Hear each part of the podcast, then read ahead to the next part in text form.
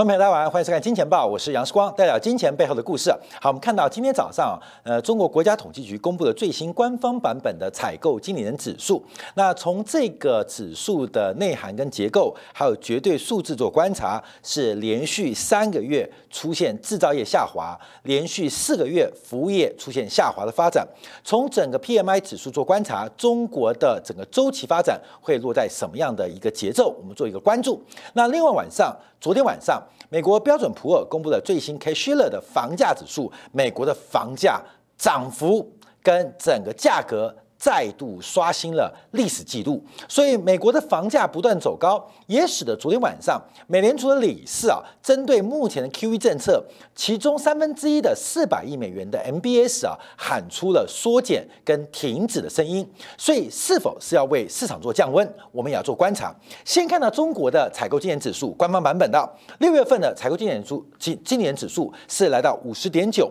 比五月份微幅下跌了零点一个百分点，是连。续第三个月下滑，只是这个下滑的速度啊稍事减缓，所以比预期来的稍微优异。那服务业就是非制造业的采购经理指数，则是从五十五点一下滑了一点七个百分点，来到了五十三点五。所以我们看到目前啊，这个中国的这个制造业跟服务业的景气周期都出现了下行的变化，所以这是我们第一个观察的。那我们把细项做掌握，从中国的。世界工厂的地位来做观察，我们当然从订单，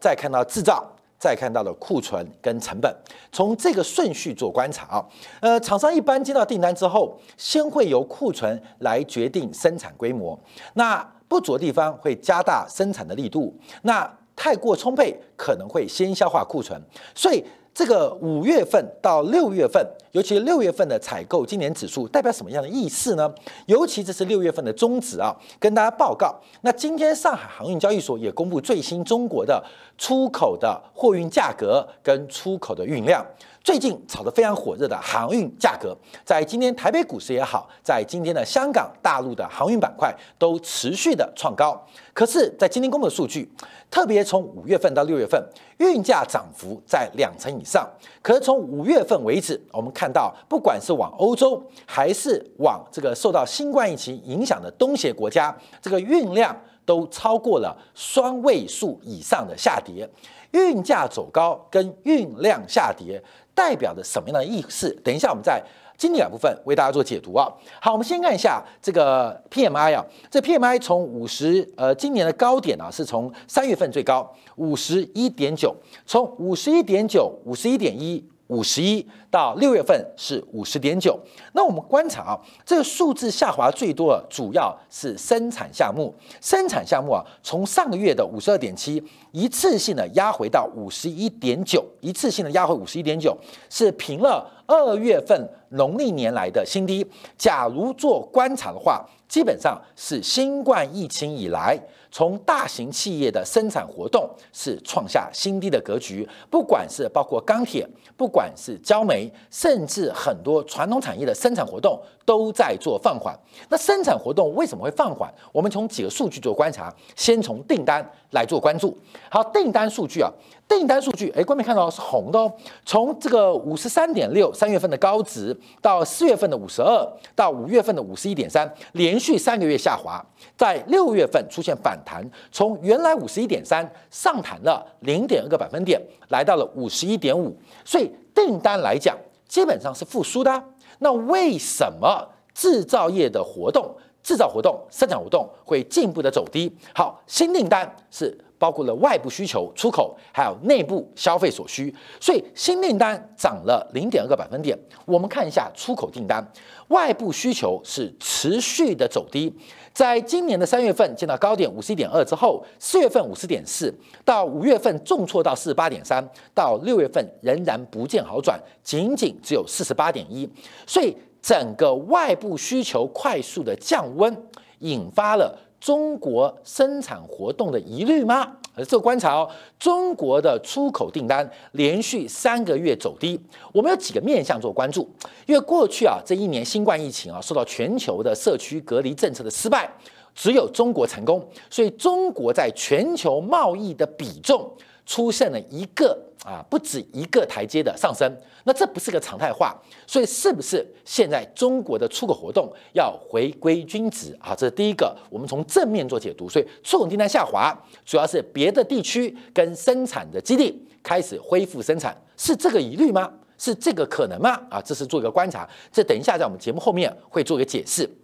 可是我们看到这个出口订单持持续下滑，是不是代表世光在今年报不断预期今年全球的下半年消费旺季会旺季不旺？会忘记不忘哦。今天有很多的数据出来啊，等我们在航运的这个题目当中会做给大家报告。因为包括美东的几个港口，对于上半年的进口量都出现两位数，甚至接近有倍数的增长，都是纷纷各港口传出历史上最大的进口的货柜运量。可是下半年的预期是什么呢？啊，各位朋友，大家可能很好奇啊。我们先啊，这个等一下再讲。先从出口订单就看到，中国的出口订单正在快速的降温，而且进入了收缩阶段，连续两个月跌破五十。好，刚刚的订单，刚刚订单是上升了，呃，上升了零点二个百分点，这是总订单哦。可是外部。外国的需求，外部需求是下滑了零点二个百分点。那没有公布的就是内部需求，那也就是一来一回之间，国内的内部需求弹升了零点四个百分点。我们可以粗估这样来做一个观察或关注啊，就是内部需求是不错的，可是外部需求是不断降温。好，这个是一个目前的观察。可是事实上是如此吗？因为各位，我们从进口数据做观察，因为内部订单会反弹。主要是中国的进口大幅度的滑落，创下了近四个月以来的新低，所以我们看到内部的需求会出现反弹，基本上并不是总需求反弹，而是进口在下滑，进口替代在缓慢的发生。所以从领先指标，从整个领先指标的领先指标订单数据观察，虽然反弹零点二个百分点。可是外部需求下滑速度开始加快，内部需求感觉有加温，但原来是进口替代，所以难怪生产活动会降的速度如此之大。所以我们看 PMI 降了零点一个百分点，可是生产这个单项就降了一点二个百分点，这个降幅啊是数倍啊，十倍于 PMI 的降幅。那到底发生什么事情？好，我们从订单。看到生产活动，那这个订单下滑为什么导致生产活动快速的降温？好，观众，我们要从另外两个指标做关注，就是产成品的库存。目前中国产成品库存正在快速的恢复，从今年低点三月份的四十六点七，到四月份的四十六点八，到上个月的四十六点五，到这个月的四十七点一，是今年以来库存增加最快的月份。就是六月份，中国的库存累积反弹跟修补的速度，就如我们的预期来讲，是出现了一个被动加库存的动作啊，从被动加库存啊，主动加库存到被动加库存动作，所以我们应该有这个，等一下跟大家看这个呃这个循环表，这是我们之前预期到，就是中国现在是一个被动加库存阶段，从最新公布的 PMI 指数。证明我们今年报的预测是对的。中国的库存周期正在往下，而且在被动加库存的阶段的尾声，正在累库，这样累库。那美国是这种主动加库存，就库存修补，但美国也即将在未来的时间开始进入。被动加库存的阶段啊，这方面要特别留意啊。所以，我们从这个过去啊，对于大家的一个预期跟预测，从今天的中国制造业采购经理指数，呃，证明我们的预测是对的。中国的库存周期正在往下，出现了被动加库存，订单不振，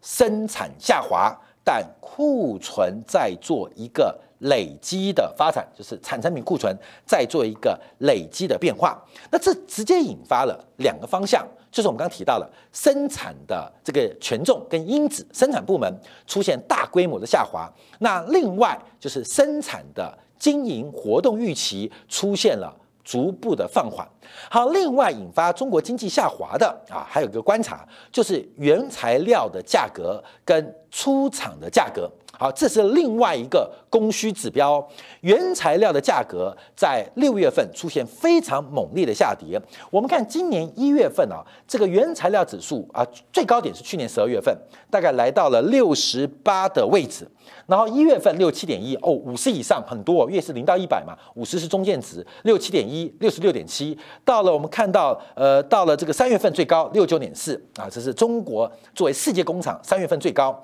到了四月份就走缓喽，来六六点九，到了五月份啊，原物料价格油价走高，来到七十二点八，没有想到六月份一口气掉了十一点六个百分点，中国的原物料主要原材料的购进成本在六月份。出现了近年以来最大的跌幅，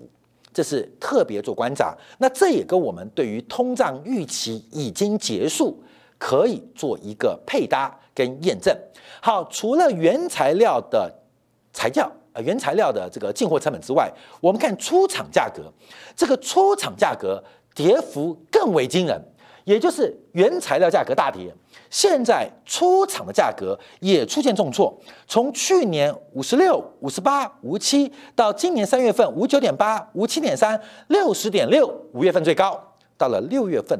掉到了五十一点四。从整个 PMI 指数的出厂价格，中国的制造业基本上我们可以做个解读，在这一场的被动加库存的阶段，已经出现。降价销售的动作，这就是目前 PMI 最新发展。从领先指标外部需求可以看到全球，从生产部门来观察库存部门，再观察原材料价格跟出厂价格，整个 PMI 指数虽然下滑没有很大，可最重要的原因能够支撑 PMI 跌幅不大的，原来是库存在累积。原来是库存在堆积，所以观众要特别注意到，这是中国 PMI 指数在今天告诉我们的一个最新方案。好，那我们看服务业指数，那这个服务业指数下滑速度也非常快啊。呃，中国是率先进行社区隔离、全面的一个封管、封这个封锁，也是全球最早开放社会的，所以中国的发展啊，可以作为全球的一个步调的借鉴。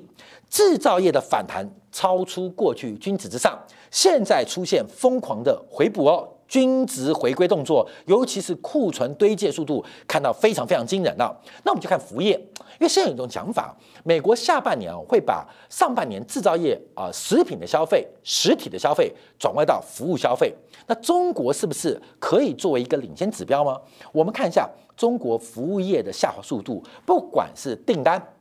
不管是生产活动，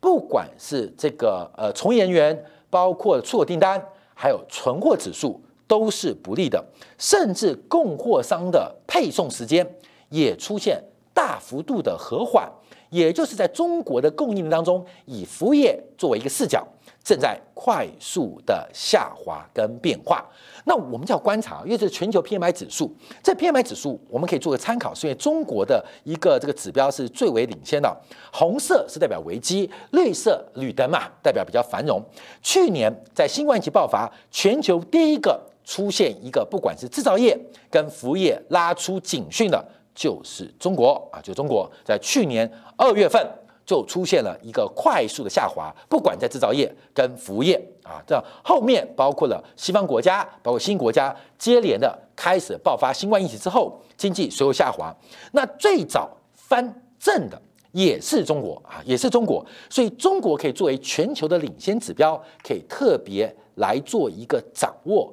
跟追踪，这股票要特别特别留意。从去年九月到十月份，信贷脉冲见到了峰值啊，这是我们一段时间不断为大家做观察，配合紧信用、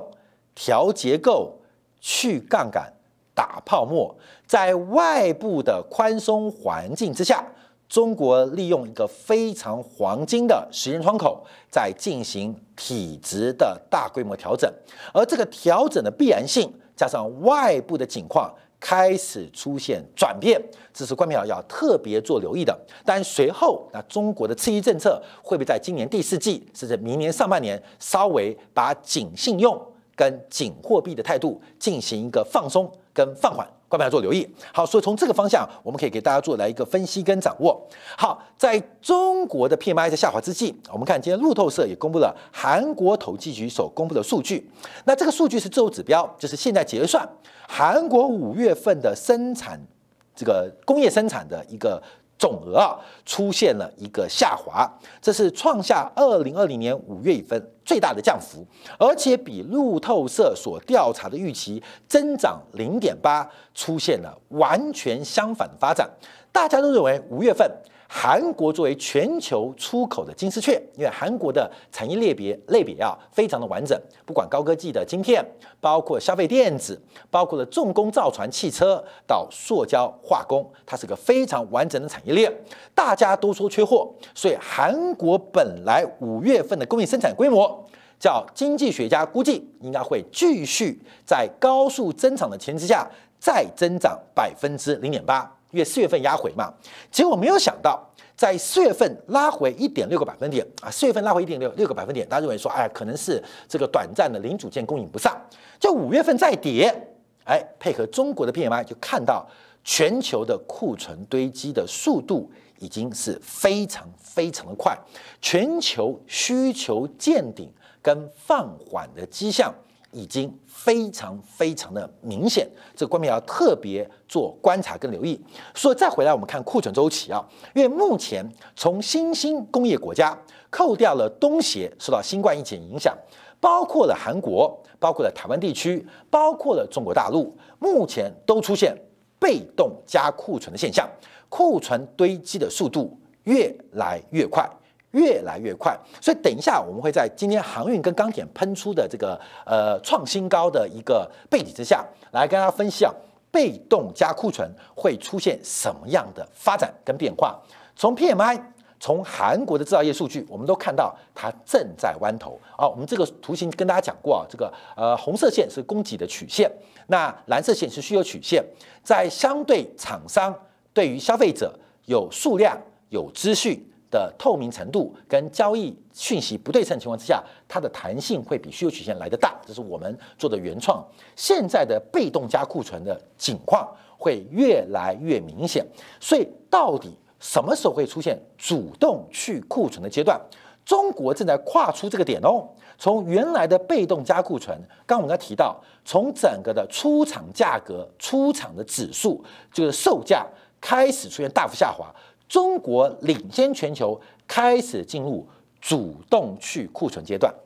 中国的去库存，那其他市场要先后开始见顶哦。像欧元区今天公布 PMI，欧元区现在还在做库存回补、库存修补、库存的弥补，所以 P M C P I 啊还要走高，所以欧元最慢，欧元区最慢，正在往顶峰迈进。而美国正在转折往下，而中国往下速度随后。将会开始加快，这个观众要特别留意。那随着 PMI 指标，它对于股市投资，大家要特别留意啊。当然有流动性，包括刺激，还有很多情绪的风险偏好。可是从 PMI 从实质的 EPS 做观察，目前周期做观察，要特别留意。我们刚刚进入一个史上最大的库存回补周期，而这个库存周期正在逐步的结束。好，那我们再回来看一下美国。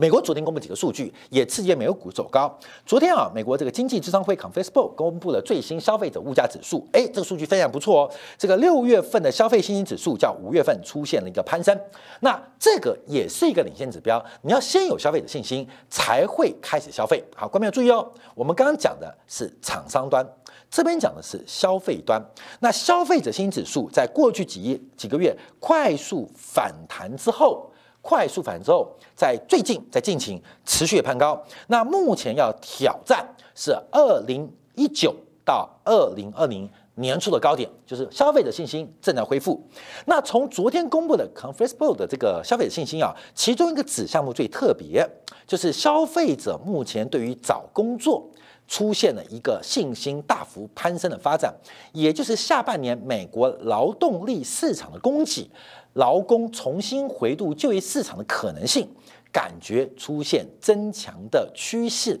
跟发展的变化，所以这昨天晚上刺激美国股市走高，很重要原因是美国消费者信心持续的攀高，持续攀高。所以这几个方向我们观察：第一个，他们该买的实体的商品，不管是耐久材。非耐久材买完了啊，这我们做零售数据做过分析过。那现在就是他们会被转向来进行服务业的消费，不管是观光啊，不管是旅游啊，不管是教育学程的修复啊，还是医疗保健的治疗等等行为预防等等会被修复。可是我们看这个子项目当中，最重要的是就业新兴。大幅的恢复啊，这是一个相当积极而正面的指标。那我们就要观察啊，那主要就是中美国的疫苗施打的运动啊，正在做加快。目前在美国啊，施打新冠疫苗的速度有放缓，但每天仍然有三十万人。接种了新冠疫苗，至少目前美国有百分之五十以上的人口已经接种了至少一剂的新冠疫情，而且目前新冠疫情的致死率相当相当的低啊。从包括了英国的卫生署啊，这个做最新 Delta 的死亡数报告，因为感染 Delta 死亡人数的死呃感染感染 Delta 的这个呃这个变种变种的这个病毒株啊，导致死亡的人数它的比例。仅仅只有千分之一，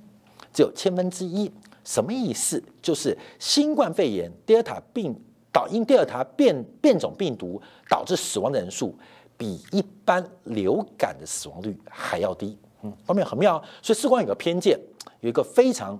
不成熟的偏见，就是新冠肺炎它就是一个重型的流感。那为什么那么严重？因为被政治包装。被政治宣传、被政治控制所掌握，所以这个事情啊，就吓死大家。那大家就乖乖的提正的话，因为事实上你从实证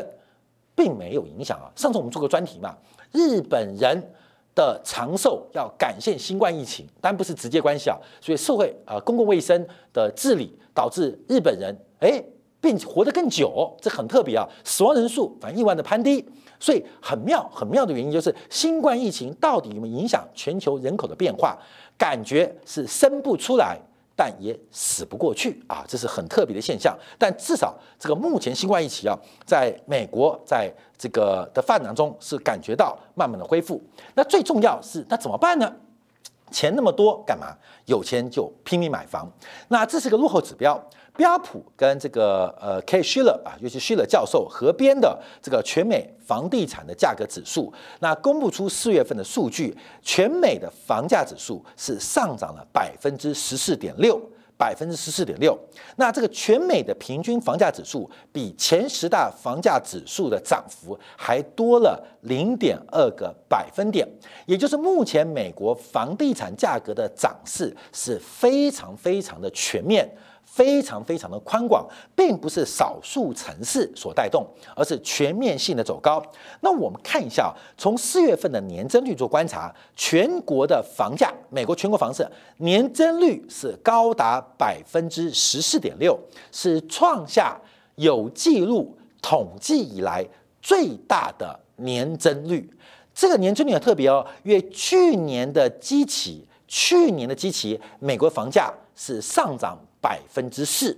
所以在百分之四的上涨的基础之下，又涨了百分之十四。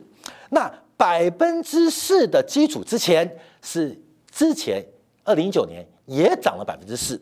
所以美国的房价过去啊，过去这十年平均是用百分之四到百分之六的速度上涨。那现在。已经扩大涨速，来到了百分之十四点六。所以，我们看到这个不仅房价走高，而房价走高也慢慢开始带动全美的租赁价格、房租价格的走扬。今天啊，我们看有个最新消息啊，就美国法院呢。这个驳回啊，就是目前啊，新冠肺炎不是说这个房东不能把房客赶走吗？这个房东不能随意调房租吗？这个新冠疫情当中，对于房客有很多紧急的安排措施嘛？那这个方案是不是要撤销？这个紧急方案撤销，就是房客该缴房租，不交房租没办法，法律手段，请你搬走。好，今天美国法院驳回，也就是房客可以在不缴房租或部分积欠房租的情况之下，继续活在住在。他向房东租赁的房子，后面这很像啊，这个七年代啊，法国啊，为了管制房价，替房租做了天花板的限制，在经济学很有名的例子啊。那你对于房租或对于房东进行价格限制，会导什么？会导致供给不足，会导致供不供给不足，因为你价格不能上去，会自然提降低供给的变化，而需求的量不能充分反映这个价格的成本，会使需求出现。泡沫的超额发展，所以我们看到目前美国的房租指数出现大幅走高，因为美国的限制并不限制房租天花板，而是限制房东对于房客他的法律或谈判或追索能力。所以，我们看这个房价。尤其是租金啊，这个走高速度开始加快，特别是包括了西岸的西雅图，包括了纽约，还有包括了旧金山，在新冠疫情恢复之后，这个涨速已经快要，甚至已经超过新冠肺炎爆发之前的一个价格。好，另外我们看到美国联邦住房金融局也公布数据，也公布数据，四月份的房价。年增率是百分之十五点七，那这个数据更久。美国联邦住房联联邦住房金融局公布的数据啊，是创下统计以来的新高。所以不管官方版本还是民间版本，美国的房价都用历史最快的速度正在扩张跟上涨。所以我们看昨天晚上，美联储的中常委就是美联储的理事沃勒啊，他表示啊，他对经济看法很乐观啊，而且认为啊，明年就加息。并非不可能，他认为他完全赞成逐步先停止购买资产抵押证券化的相关的债务商品啊。美联储现每个月买四百亿，因为现在美国资产抵押，那大多数的资产抵押证券化的商品就是房地产嘛。那现在房地产价格它不仅不需要支持，甚至需要降温。可是美国现在相对僵性的货币宽松政策，不仅没有在该抽回支持的时候支抽回，反而还在火上加油。所以沃勒啊，这是呃目前啊这六位理事当中第一位非常明显认为美联储应该要真正逐步开始停止购买资产抵押证券化商品的一个支持行为。好，这是目前我们看到最新发展。好，后面，我们看到中国的房地产正在做调整，美国的房地产。正在不断的创新高，那这个对应面没有关系。我们今天主要观察的是，第一个，美国的资产价格不断的高涨，会反而倒逼美联储做出一些超常规的举动。尤其我们不担心油价走高啊，OPEC Plus 会议即将召开啊，会不会减产刺激油价走高？那油价能走多高，这是一个因子。更重要是天然气价格已经创下近年来的新高，可更重要，支撑美国消费者成本。生活成本跟物价指数的其实是房价。我们在过去两天也跟他提到，这是一个非常刚性而有持续性的推升的一个动力。那会不会改变美国长期物价的水平？那在这个时候，我们看到美国居住成本的生活成本走高，是不是又排挤到了中国对美国的这个出口？所以中国的外部需求，还有中国目前库存。被动增加的过程中会出现什么样的调整，都值得观众特别来做留意。好，我们休息一下，讲广告。我们回来观察，在今天啊，台北股市啊，这这个航运股又成为全球最强的航运股。以长荣海运为例，今天股价总市值已经跃升于台湾第四大的这个全职股，总市值超过一兆新台币，已经超过一兆新台币。前面要追的包括世界第一名的台积电。呃，半导体第一，世界最大的电子代工厂商红海，世界最大的独立炼油石化厂商台硕集团。那长荣的海海王金旗到底会走到什么时候？我们要配合 PMI 之后，另外要看一下台积电，还有最新面板的新闻来搭配解读，跟大家做进一步的观察分析。感谢大家收看，明天同一时间晚上八点，杨时光在《金钱报》与各位再会。